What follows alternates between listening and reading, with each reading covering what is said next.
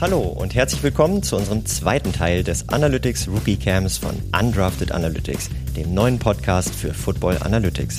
Mein Name ist Flo und wie in der ersten Folge werden wir euch heute wieder Begriffe aus der Welt von Data Analytics näher bringen. Heute ist wieder Dennis mit dabei. Hi, schön heute hier an dieser Stelle weiterzumachen. Ja, freut mich auch. Bis zu unserem Start des Podcasts am 9. September klären wir nämlich in vier kurzen Episoden unseren Analytics Rookie Camps einige Bezeichnungen, die bei Data Scientisten üblich sind, aber vielen von euch vermutlich weniger ein Begriff sind. Heute geht es um die beiden Begriffe Algorithmen und die Programmiersprache Python.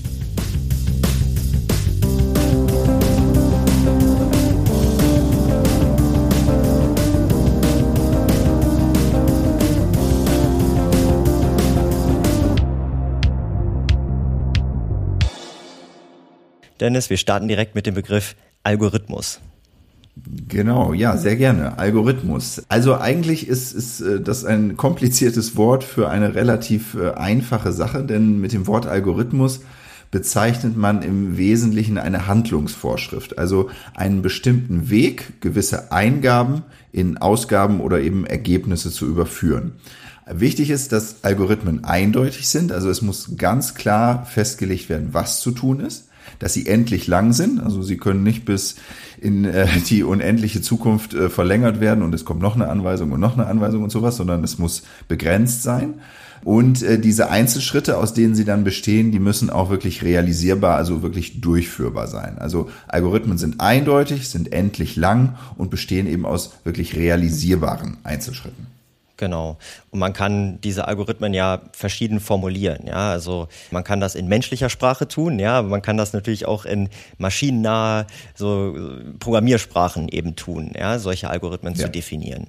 Und ich glaube, jeder von uns und auch von den Zuhörerinnen ist ja auch einem äh, Algorithmus mal in seiner Lebenslaufbahn äh, gefolgt. Ja, und ich glaube, der bekannteste oder die beste Analogie, wie ich finde, ist ja immer noch das Kochrezept, ja, weil im Grunde genommen ist es genau das, ja, wir haben ein paar Inputs, also Zutaten, wir haben die genaue Beschreibung und hoffentlich auch detailliert genug, ja, das zur, zur Zubereitung dieser Zutaten. Und am Ende gibt es eben ein, ein Output, ein hoffentlich leckeres Rezept. Und ja, das ist, finde ich, die beste Analogie für so einen Algorithmus. Und jetzt die Frage, wie kann so ein Algorithmus eben uns jetzt helfen? Und in der letzten Folge wurde ja über datengetriebene Entscheidungsunterstützung gesprochen, wobei es dann eben darum geht, dass Algorithmen eben genau diese Empfehlungen für Entscheidungen liefern. Und da gibt es jetzt auch ein ganz spannendes Beispiel, äh, was jetzt auch mit der NFL natürlich zu tun hat. Genau, wir hatten äh, beim letzten Mal schon einmal so den Fall angesprochen. Was passiert denn eigentlich? Wie entscheidet man sich äh, zum Beispiel als Head Coach oder äh, Offensive Coordinator? Man ist im vierten Down, man hat noch zwei Yards zu gehen äh, an einer bestimmten Feldposition. Was machen wir jetzt? Spielen wir das vierte Down aus oder äh, panten wir an der Stelle? Um diese Entscheidung zu unterstützen, also so, so eine Entscheidungsunterstützung herbeizuführen. Dafür kann man eben Algorithmen einsetzen oder in diesem Falle äh, wäre das ein Algorithmus, ähm, den wir vorher mit Daten aus der Vergangenheit, also sowohl erfolgreichen wie auch weniger erfolgreichen äh, Spielzügen, äh, den wir damit äh, gefüttert haben und der uns dann als Ergebnis empfiehlt, wo die höchste Chance ist. Also haben, haben wir die höchste Chance dabei, wenn wir ähm, ihn, ihn ausspielen, auch wirklich ein neues First Down zu erreichen? Oder ist es besser, dass wir lieber panten und den Ball möglichst weit ähm, in, die, in die gegnerische Hälfte treiben, um eben da einen, ja, den, der gegnerischen Offense dann wieder sehr, sehr viel ähm, Raum zum Überbrücken geben zu müssen? Und da könnte dieser Algorithmus eben helfen und als Ergebnis ähm, diese Empfehlung äh, geben. Das bedeutet also, er bekommt als Eingangsdaten so etwas wie, es ist das vierte Down, es sind noch zwei Yards zu gehen, vielleicht noch die Feldposition, ein Gegner, wie viel Zeit ist noch auf der Uhr und sowas und hat dann eine Vorschrift, wie er mit diesen Daten zu verfahren hat und wie er dann zu einem Ergebnis kommt. In diesem Falle wäre es entweder geht dafür oder pantet den Ball.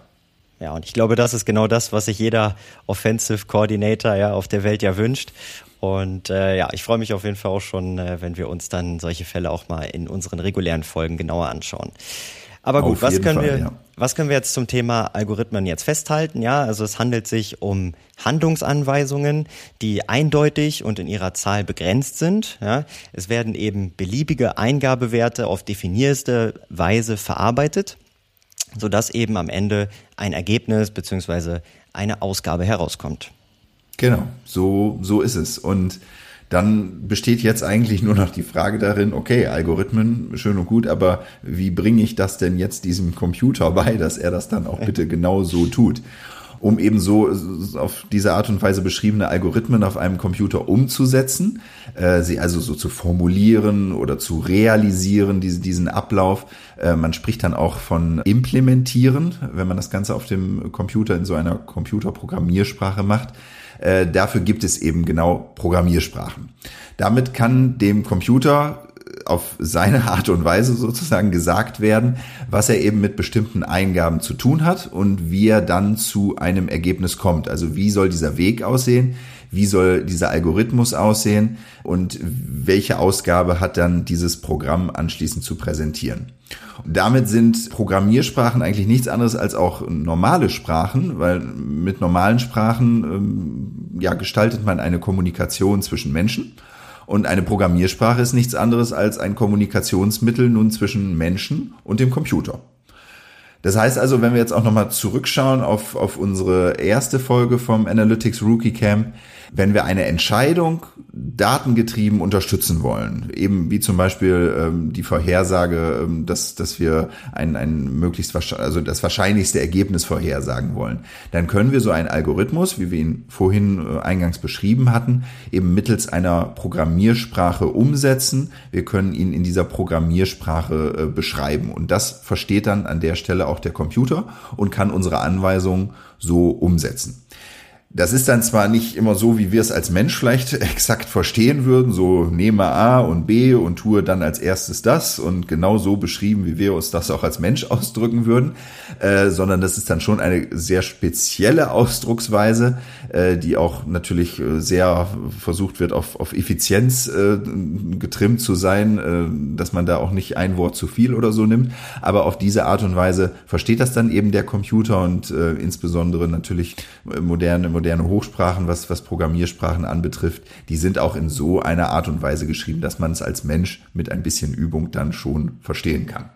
Ja, das stimmt. Und jetzt fragt man sich, okay, wie viele Programmiersprachen gibt's denn? Ja, und so genau kann man das gar nicht sagen, denn es gibt ja verschiedene Dialekte, verschiedene Versionen von Programmiersprachen. Es kommen ständig neue Programmiersprachen eben dazu für verschiedene äh, neue Anwendungsfälle. Also es bleibt auch ein spannendes Feld, ja. Aber eben Python ist eine ja. so eine Programmiersprache. Und was man sagen kann, ist, dass Python sehr, sehr beliebt ist. Aktuell zumindest, ja. Das hat vielerlei Gründe. Python ist nämlich eine sehr, sehr vielseitige Programmiersprache. Also man kann viele Dinge damit umsetzen, äh, sei es jetzt eine Programmierung einer Website, man kann objektorientiert programmieren, man kann sie als Skriptspr äh, Skriptsprache benutzen.